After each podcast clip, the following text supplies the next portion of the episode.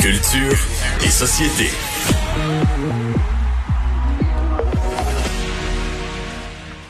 Bonjour Anaïs. Bonjour, bonjour.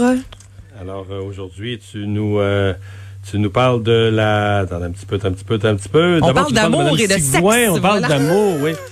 Tu sais que cette série euh, dont on s'était parlé, t'a- t'avais été comme surprise au début comment c'était bon là, tu sais. Ben, moi, j'ai embarqué, Mario, honnêtement, mon Mais, chum euh, aussi. Ben oui. Ah oui, moi j'ai je suis de loin, mais ça, ma, ma blonde et ma fille en ont fait un rituel. là. Ben, c'est- t'as comme pas le choix. Moi, je te l'écoute parce que ça joue dans la maison. Souvent, je ramasse la vaisselle ou, tu sais, mais c'est, je comprends l'intérêt, là. C'est vraiment, c'est voyant, pas à peu près, par exemple. Oui, mais Mario, moi, je commence à te soupçonner de toutes les aimer, ces émissions-là, parce que très souvent, tu dis, oh, je l'écoute, là, ça joue dans la maison. Ouais, mais parce que des fois, je suis souvent dans la la maison, là. vaisselle, Ça- mon Mario, peut-. Mais ça se peut aussi que je sois dehors. Tu sais, je veux dire, je suis pas, euh, j'aime ça savoir ce qui se passe, mais souvent, je vais être dehors aussi, je vais travailler dans la cour, là. tu sais. S'il Fait beau, là, tu vas être, euh, tu vas l'écouter Ouais, moins. là, j'en sais moins ce qui s'est passé, puis Ok. j'en souffre pas tant, là. OK. Donc, si on s'aimait, cette émission qui est diffusée euh, à TVA depuis quelques semaines déjà, où euh, l'on suit des célibataires qui euh, ont tente, oui, de former un couple, mais surtout, on veut que chaque individu apprenne à se connaître et à se respecter. Et là, euh, en parallèle, il y a le livre de Louise. Ça peut être souffrant à apprendre à se connaître. Ouais. Oui, ben, C'est souffrant pour on tout le monde. On découvre toutes sortes d'affaires. mais ça parce que quand ceux qui l'écoutent en couple, là, euh, tu veux dire, tu te poses des questions parce que là, elle met tout le temps un, un personnage, l'autre, puis là, tu fais, ah, moi, je suis plus de même, je suis plus de même. Ça mène à des euh, obstinations. Ben là, c'est ça, les fameuses dualités. Et c'est ce que vous allez retrouver dans le livre. Moi, j'ai jasé avec Louise Sigouin. Finalement, j'ai eu une consultation. On va se dire ça comme ah, ça. pour vrai? Puis t'es-tu plus... euh, c'est ça. Ah, ben là, ça, je te dis pas. Je vais dire, on va se parler Non, la autour d'un... consultation, Vincent, c'est que finalement, là, ce que, c'est que Anaïs a toujours raison, puis son chum a jamais Ah, raison? c'est toujours tard. Ça, ça règle le coup. Hey, C'est tellement Voilà. pas vrai en plus. Là, je suis capable de le dire quand j'ai tort. Et là, j'ai jasé avec Louise de son Non, livre tu Si on... tu serais capable de le dire si t'avais tort, mais comme c'est pas arrivé, ben. Mario pas, Dumont, veux-tu c'est donc, théorique. ben? C'est théorique, là. Hey, c'est pas vrai, les fois que je me trompe, même dans ondes, je l'assume à 100 Ah, bon, bon, bon, Écoute, hein, j'ai bien des défauts, mais celui-là, je l'ai pas. Bon, là, moi, je vais vous faire entendre Louise parce qu'elle nous parle un peu de c'est quoi son livre et des dualités, les fameuses cinq dualités. Là, là, tendez l'oreille, là, que vous soyez en couple ou célibataire, peu importe. Je veux dire, des fois, là, même, moi, elle me dit que ça peut, euh, au, au boulot, là, on, on a des relations aussi de dualité. Ça, ça fit bien des fois avec des gens, avec d'autres personnes, on a moins d'atomes cochus, que crochus. des- Ah. Hey, hein? Atomes crochus. Je vais ajouter un R à ce mot-là. Alors, je vous fais entendre ce qu'elle avait à dire sur son livre. les dualités qui sont différents concepts que j'ai pris de différents auteurs puis qu'au cours de ma carrière j'ai rassemblés, c'est vraiment une base sur laquelle n'importe quelle relation peut se reposer. C'est-à-dire que il y a cinq dualités puis on devrait être en mesure de s'identifier à une des deux caractéristiques des cinq dualités. Puis chaque dualité correspond à un aspect de notre vie relationnelle qui est aidant. Par exemple, dépendant codépendant, c'est beaucoup notre attitude, notre façon d'être en relation, mais en général dans la vie aussi. Émotif, rationnel, ça touche beaucoup la communication. On deux modes de communication différents. Comment on fait pour faire le mi-chemin? Euh, vite, lent. Mais là, quand on a des activités, des tâches à faire, ça a l'air banal, mais juste de considérer, ah oui, c'est vrai, ok, ça c'est plus lent, ça c'est plus vite. Ben, c'est très aidant dans l'accueil l'acceptation qu'on peut avoir de l'autre. Fusionnel, solitaire, c'est l'équilibre entre mes besoins personnels, mes besoins relationnels en amour. Puis ensuite, actif, rêveur, ben, c'est comment on fait un équilibre entre notre intimité relationnelle puis les tâches qu'on peut pas esquiver, qu'on peut pas s'échapper, puis comment on fait pour trouver un équilibre là-dedans. Fait que chaque dualité nous supporte dans un domaine de notre vie en relation.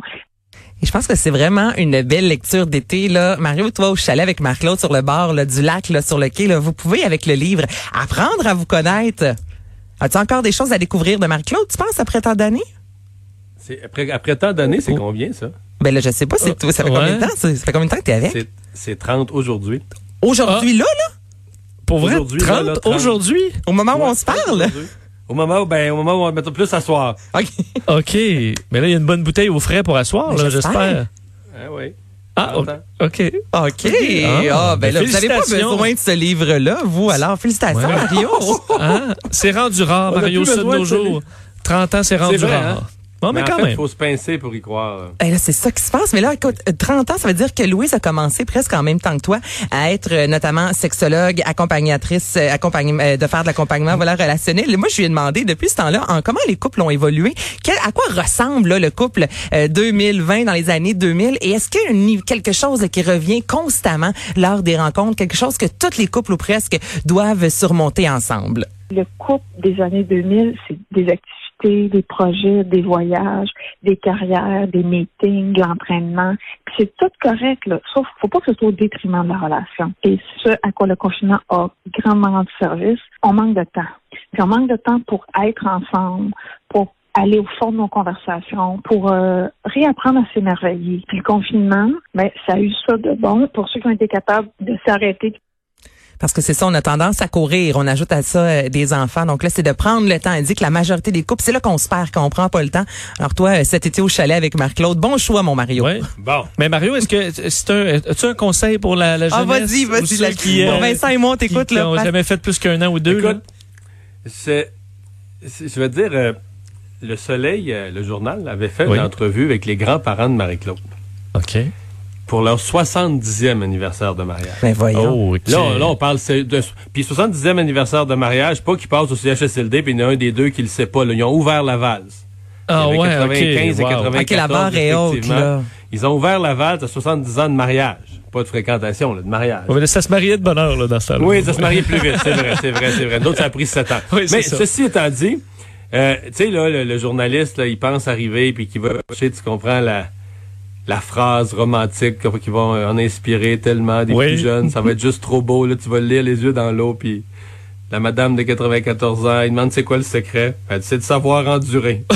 Hey, on- n'est pas loin de Patrick Huard avec le femme ta gueule, hein, On n'est pas loin, là. Puis dans la dans la journée là, tu sais Oui. euh, parce que euh, on est allé pour leur 70e, Marie-Claude est allée dans la journée, elle est arrêtée mettons après l'heure du dîner pour leur dire bonjour, il avait déjà commencé à se préparer parce que tu sais la, la soirée, je pense ça commençait à l'église en fin d'après-midi, puis il chicanait là, que lui elle était en retard. Marie-Claude dit chicanait à propos des mêmes affaires que quand elle, elle, Marie-Claude était enfant, elle avait 8 ans, parce que se souvenait que ses grands-parents Ah, ah. chicanaient sur les mêmes sujets. Le, le jour de leur 70e, là, ils s'ostinaient encore ces mêmes points, là. OK. Tu Dans en c'est- patati, patata. faut pas être rancunier, c'est peut-être ça la. Ouais, tu te calmes que- tu passes à autre chose. Voilà. Bon, Voilà. euh, Ben bravo, Mario. Bon, bon, bon. Euh, Marie-Mé, parlons peu de Marie-Mé, qui, euh, nous invite chez elle. Ben absolument. Donc, il y a quelques temps, elle a vendu euh, sa demeure à Sainte-Adèle et là, elle euh, aura une nouvelle émission de rénovation qui sera offerte dès le 23 septembre prochain à 20h sur les ondes de Canal Vie. Donc, ce sera pour l'automne prochain. Le nom de l'émission, Chez Marie-Mé. Et là, on va la voir, oui, euh, rénover la maison, mais là, il va également poser des réflexions là, sur sa famille, euh, la, la parentalité, les amis, le travail. Donc, ce sera tourné un peu comme un documentaire. Donc, les gens vraiment qui aiment les émissions de rénovation, vous serez euh, gâtés, vous serez conquis parce qu'Éric Maillé, qui est excellent dans le domaine, il sera vraiment pour le niveau là, construction, ce côté-là. Et Marie-Mé, elle va, oui, animer, va euh, donner son opinion sur plusieurs euh, pièces de la maison, mais également va nous raconter sa vie au travers tout ça. Alors, les tournages ont débuté et ça débutera officiellement le 23 septembre prochain.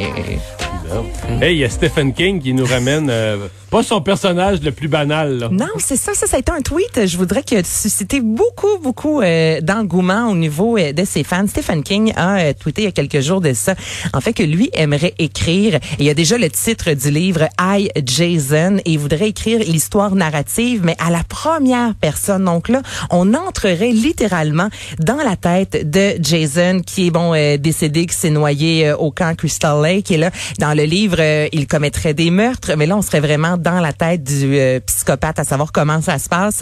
Genre de livre que je lis absolument pas, je vais être honnête Pas une avec fan d'horreur. Je suis vraiment pas une fan d'horreur au non, Mais non. ça, euh, pour se replacer, ce Jason, c'est le Jason, le personnage. avec Jason le, le, le- Voorhees. Le masque de, le masque de gardien de but. Là. le masque des gardiens de but qui est arrivé là, avec Halloween dans les années 80. On a quand même eu droit à 12 films au total. Et là, si euh, la tendance se maintient, Stephen King écrira cette fois-ci l'histoire de Jason racontée par Jason, chose qui n'a jamais été faite jusqu'à ce jour.